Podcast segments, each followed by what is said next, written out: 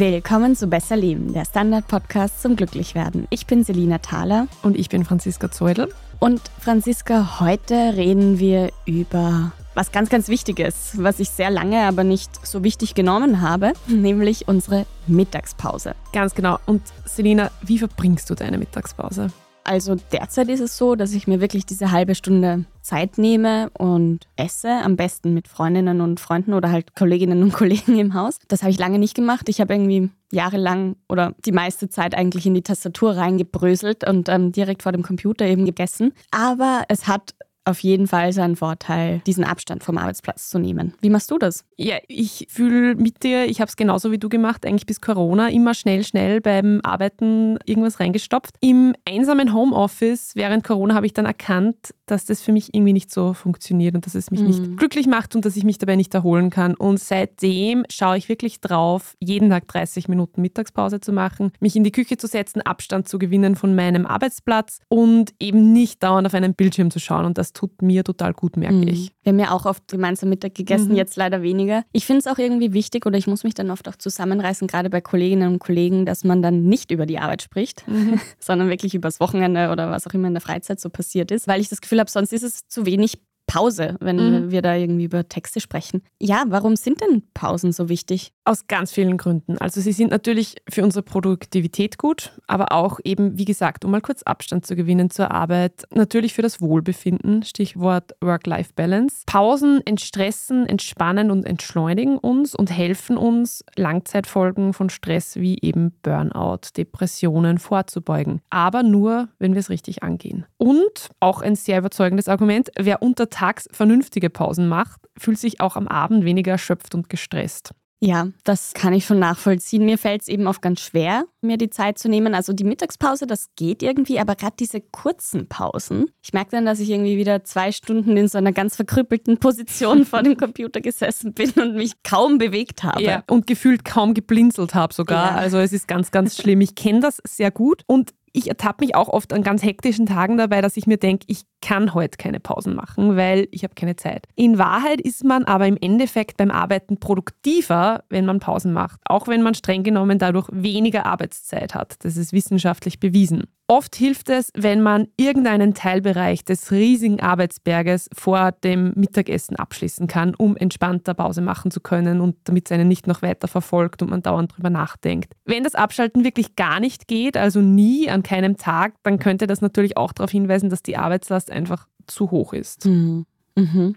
Und wie geht man jetzt so eine ideale Pause an? Also das Wichtigste ist, wir haben es, glaube ich, beide erkannt, den Schreibtisch verlassen, das Umfeld verändern. Wirklich perfekt ist es, wenn man auch das Bürogebäude verlässt und irgendwo anders mhm. hingeht. Es soll Menschen geben, die so gestresst sind, dass sie sogar übersehen, wenn es Zeit für eine Pause wäre. Du hast es ja eh gerade gesagt auch. Ein Tipp wäre da, sich Erinnerungen an die Pause am Handy zu stellen und Du und Martin, ihr habt erst vor kurzem über To-Do-Listen gesprochen. Man könnte sich, wenn man solche Listen denn macht, ich bin es ja bekanntlich nicht, natürlich auch gleich ganz fix die Pausen da reinschreiben. Mhm, voll. Das vergisst man nämlich oft, diese Pausen, weil du das mit dem Handy angesprochen hast. Ich habe so eine ähm, Smartwatch, die mir auch Erinnerungen gibt, wenn ich mich lange nicht bewegt habe oder wenn eine Pause gerade angesagt ist, je nachdem. Und eine Kollegin von mir, das finde ich sehr schön, die hat jetzt so ein bisschen angefangen, immer wenn es draußen sonnig ist, sich zumindest für zehn Minuten in die Sonne zu stellen und schreibt dann immer, es ist sonnig, willst du mitkommen? Und die Sonne scheint.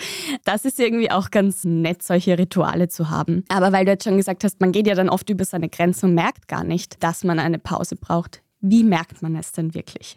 Also sagen wir so, wenn man so KO ist, dass man keinen klaren Gedanken mehr fassen kann, dann ist es eigentlich mhm. schon zu spät. Ich finde, man merkt es eh oft selbst, wenn man denn in sich hineinhört. Man ist auf einmal viel leichter abgelenkt zum Beispiel. Man macht eigentlich im Grunde eh schon eine Pause, weil man sinnlos im Internet herumscrollt. Nur sind solche Pausen halt weniger erholsam als eine richtige Pause und man nennt das eine maskierte Pause. Also es ist einfach nicht so gut, als wenn man wirklich aufsteht und was anderes macht. Mhm. Und was weiß man noch über die ideale Pause? Gut ist, du hast es eh schon gesagt, sich mit irgendwem zu verabreden, eine fixe Uhrzeit auszumachen und das sollte dann auch der Zug drüber fahren. Es ist so ein bisschen wie mit Sport, den soll man mhm. sich auch in den Kalender schreiben. Vollprofis, da gibt es sogar bei uns einige im Büro, die stellen sich während der Mittagspause sogar eine Abwesenheitsnotiz bei den E-Mails. Also ich bin in 30 Minuten zurück, ich lese meine E-Mails nicht. Und die schalten dann auch das Handy aus. Das finde ich total bewundernswert. Ja. Wichtig wäre logischerweise auch, wir haben es schon gesagt, nicht wieder nur über die Arbeit zu sprechen,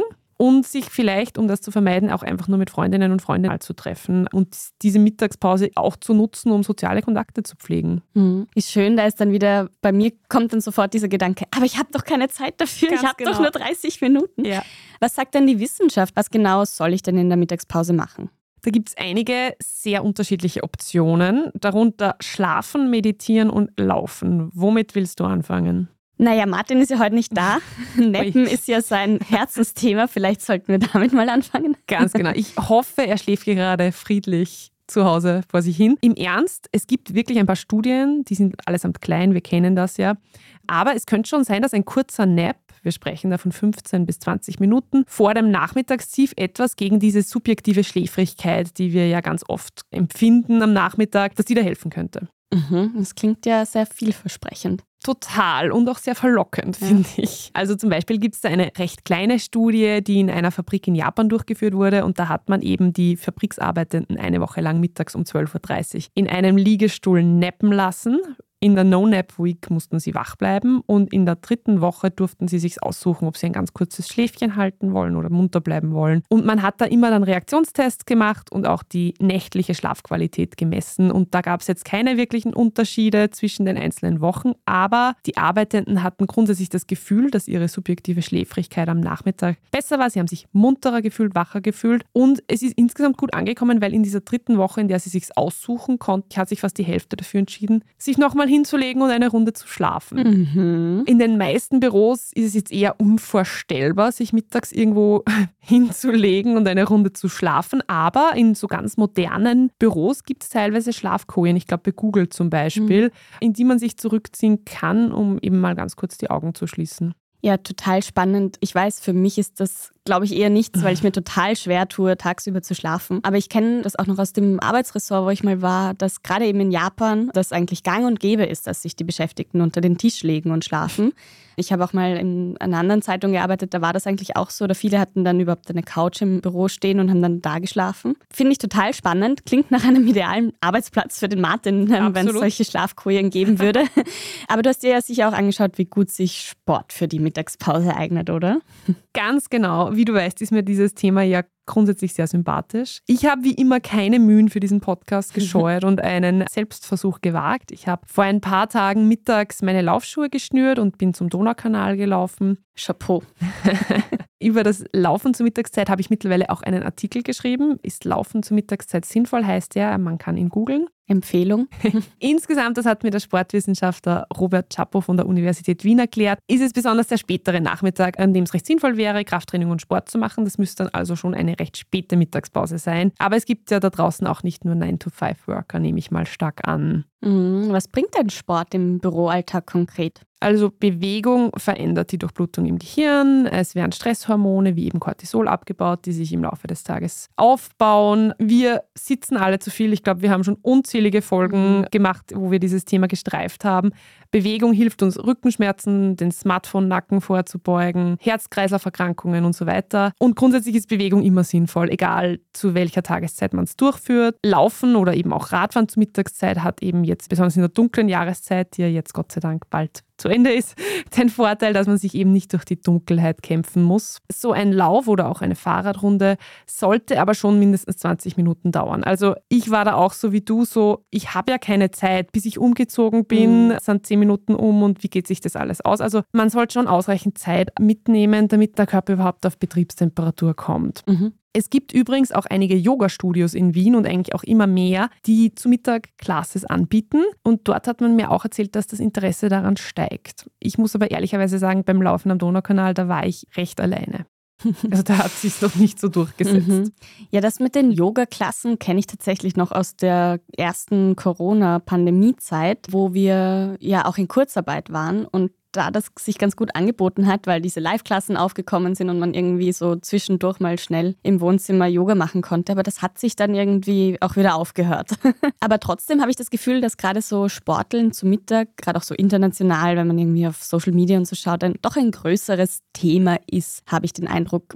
Spricht da auch irgendwas dagegen? Also ich denke, es ist einfach Geschmackssache. Aber mir hat der Sportwissenschaftler Robert Chapo auch gesagt, und das habe ich ganz wichtig gefunden, stressen soll es einen mhm. nicht. Das gilt für alle Aktivitäten zur Mittagszeit. Die Arbeit ist eh schon stressig genug. Und wenn die Mittagspause dann auch noch Stress bedeutet, weil man jetzt schnell, schnell möglichst viel noch in die halbe Stunde packen will, dann ist das schlecht. Und dann gibt es noch einen praktischen Umstand, der dagegen spricht, sich zu Mittag auszupowern. Nämlich? Wenn es keine Dusche im Büro gibt, ist es schlecht, nicht nur für mich, sondern auch für die Kolleginnen und Kollegen. Ich spreche da aus Erfahrung. Also bei mir ist es bisher bei einem einen Lauf geblieben. Ich bin da noch am Feintuning, wie ich den nächsten Lauf mittags ja. angehe. Ja, gut, das kann ich nachvollziehen. Noch eine Möglichkeit, die wir für die Mittagspause angesprochen haben, war die Meditation. Ich kenne tatsächlich auch einen Kollegen, weiß nicht, ob er es jetzt immer noch macht, aber als ich eine Zeit lang in seinem Umfeld gesessen bin, habe ich das mitbekommen. Der hat sich immer in so Konferenzräume eingesperrt und dann wirklich auch meditiert und Super. so autogenes Training und so weiter mhm. gemacht. Muss man vielleicht auch mit seiner Scham umgehen, dass man das Gefühl hat, die anderen verhalten einen nicht für irgendwie ganz komisch oder als Tachinierer.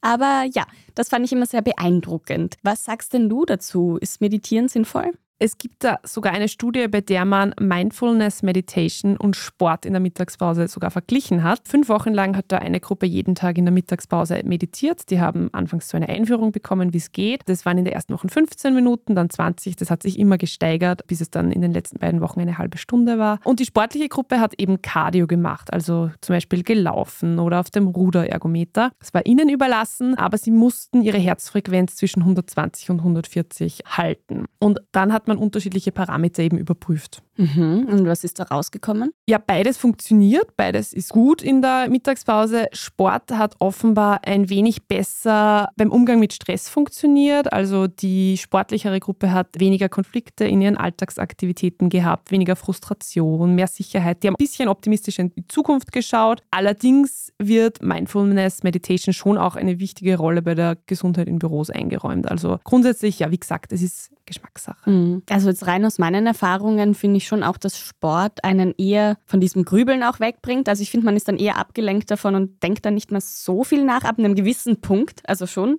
Und beim Meditieren, finde ich, kommt das häufiger wieder zurück, diese Bürogedanken. Wir machen jetzt eine kurze Werbepause und danach reden wir über das Spazierengehen zu Mittag.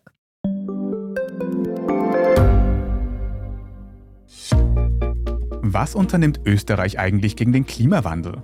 Wie viel betrogen und bestochen wird im Profisport? Und wieso verdienen Frauen immer noch weniger Geld als Männer? Ich bin Margit Ehrenhöfer. Ich bin Tobias Holub.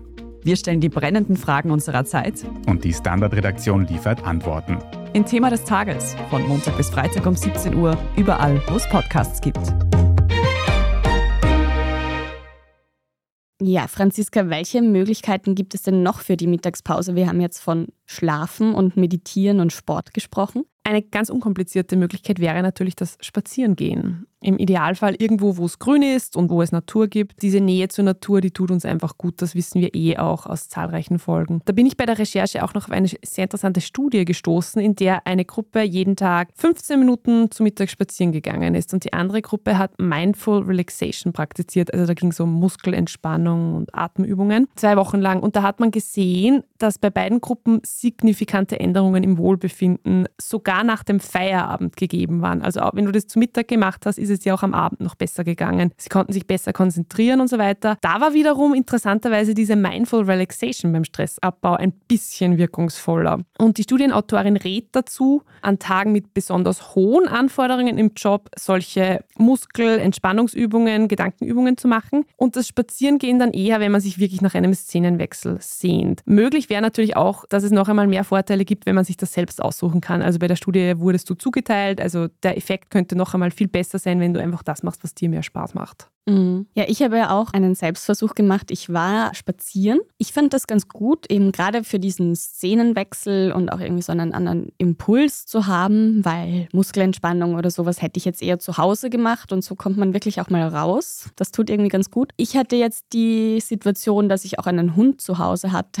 auf den ich aufgepasst habe. Da ist es dann natürlich sehr schnell, was die Ablenkung von der Arbeit angeht, dass man einfach da dann ja, sich mit dem Hund beschäftigt. Ansonsten habe ich schon auch eher so ein bisschen dieses Grübeln beim Spazierengehen an einem anderen Tag. Aber es ist dann auch so, dass einem wieder dann, gerade wenn man irgendwo hängen bleibt beim Arbeiten, dass das dann beim Gehen plötzlich kommt dann eine Idee, wie man weitermachen kann. Und das hatten wir ja beim Spazierengehen, aber auch beim Waldbaden. Dieses gute Gefühl, das man auch hat, wenn man jetzt im Wald zum Beispiel ist. Genau, also ich glaube, das ist auch ein ganz großer Vorteil von einer Mittagspause. Eben durch dieses Abstand gewinnen kann halt auch das Gehirn abschalten und findet dann, in, also bei mir fällt es mir auf, ganz häufig, eine, auf einmal ist da ein kreativer Lösungsweg für ein Problem, über das ich den ganzen Vormittag gegrübelt habe. Und ich wäre nie drauf gekommen, wenn ich keine Pause gemacht hätte. Mhm. Ist so. Genau. Also insgesamt macht es natürlich, es überrascht uns jetzt nicht, einen Unterschied, wo man seine Mittagspause verbringt. In der Natur geht es uns besser als in der Asphaltwüste. Da gibt es Studien auch, die das zeigen. Wenn man spazieren ist, macht es einen Unterschied, ob man mitten in der Stadt oder in einem Park unterwegs ist. Langfristig dürfte sich der Effekt aber in Grenzen halten. Also um einen positiven Effekt zu haben, muss man schon regelmäßig in den Park oder in den Wald gehen. Ja, und du hast jetzt eh schon gesagt, du warst spazieren. Hast du da eigentlich auch dein Handy abgeschaltet oder wie hast du das gemacht?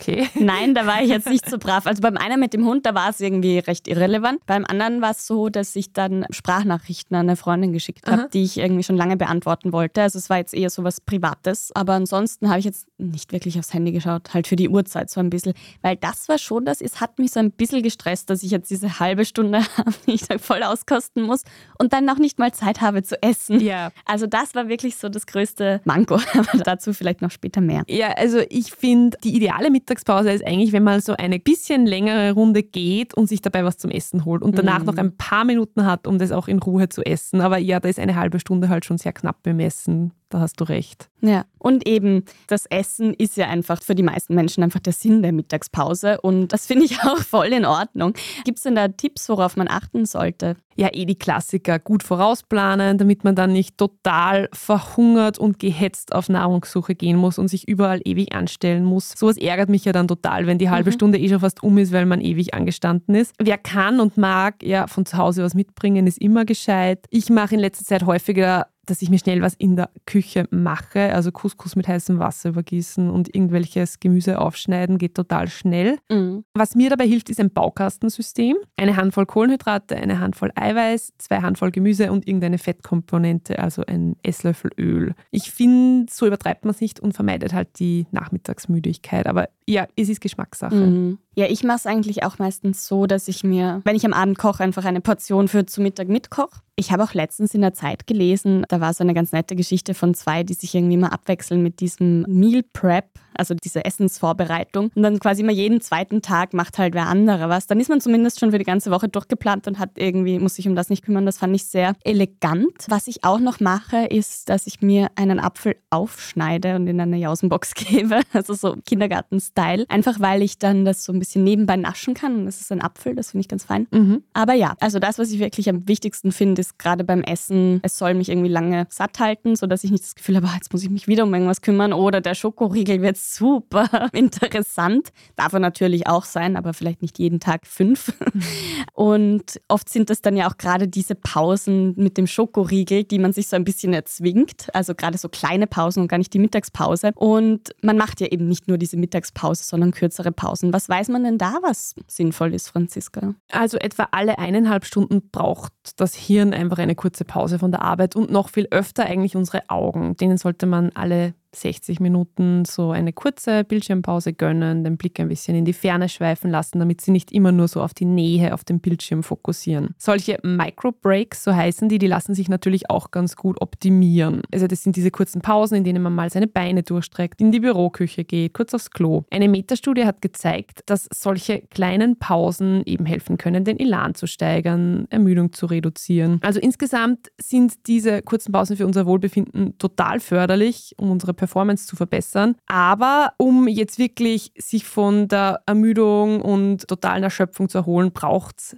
wahrscheinlich längere Pausen als nur so zehn Minuten. Mhm. Das heißt, was weiß man über diese ideale Dauer von einer Mittagspause? Also Benjamin Franklin, seines Zeichens immerhin einer der Gründerväter der USA, der hat sich immer zwei Stunden genommen, in denen er gelesen, relaxed und sein Lieblingsessen einen Truthahn gegessen hat. Also angeblich, ich war nicht dabei. Es müssen jetzt nicht unbedingt zwei Stunden sein. Das ist die gute Nachricht für alle Chefs, die sich jetzt denken, um Himmels Willen.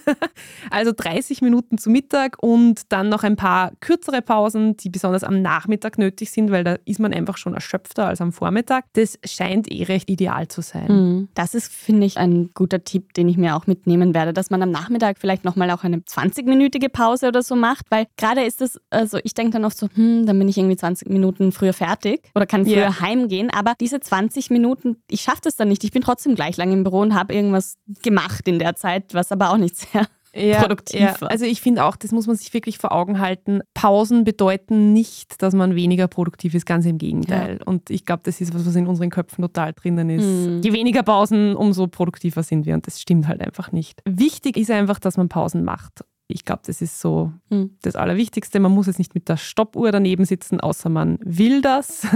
die vermutlich schlechteste Pause ist, das wird dich jetzt nicht überraschen, einfach die, wo man wieder nur mit seinem Handy da sitzt und Instagram und Twitter checkt. Was hingegen total super funktioniert. Ich habe es ausprobiert. Draußen spazieren oder laufen gehen und dabei zum Beispiel diesen Podcast hören. Voll. Das funktioniert immer sehr gut und es freut uns natürlich auch. Wenn ihr dazu Fragen habt oder auch Tipps und Anmerkungen oder Feedback, dann könnt ihr uns gerne schreiben an besserleben.derstandard.at. Ihr könnt auch gerne von euren Selbsterfahrungen aus der Mittagspause erzählen oder was euch gut tut in diesen 30 Minuten bis eine Stunde. Und gebt uns gerne eine 5-Sterne-Bewertung auf Apple Podcasts, auf Spotify und überall sonst, wo es Podcasts gibt. Und folgt uns auch gerne, damit ihr auch die nächste Folge nicht verpasst. Das war Besser Leben, der Standard-Podcast zum Glücklichwerden. Ich bin Selina Thaler. Ich bin Franziska Zeudel. Und diese Folge wurde produziert von Christoph Grubitz. Baba. Ciao.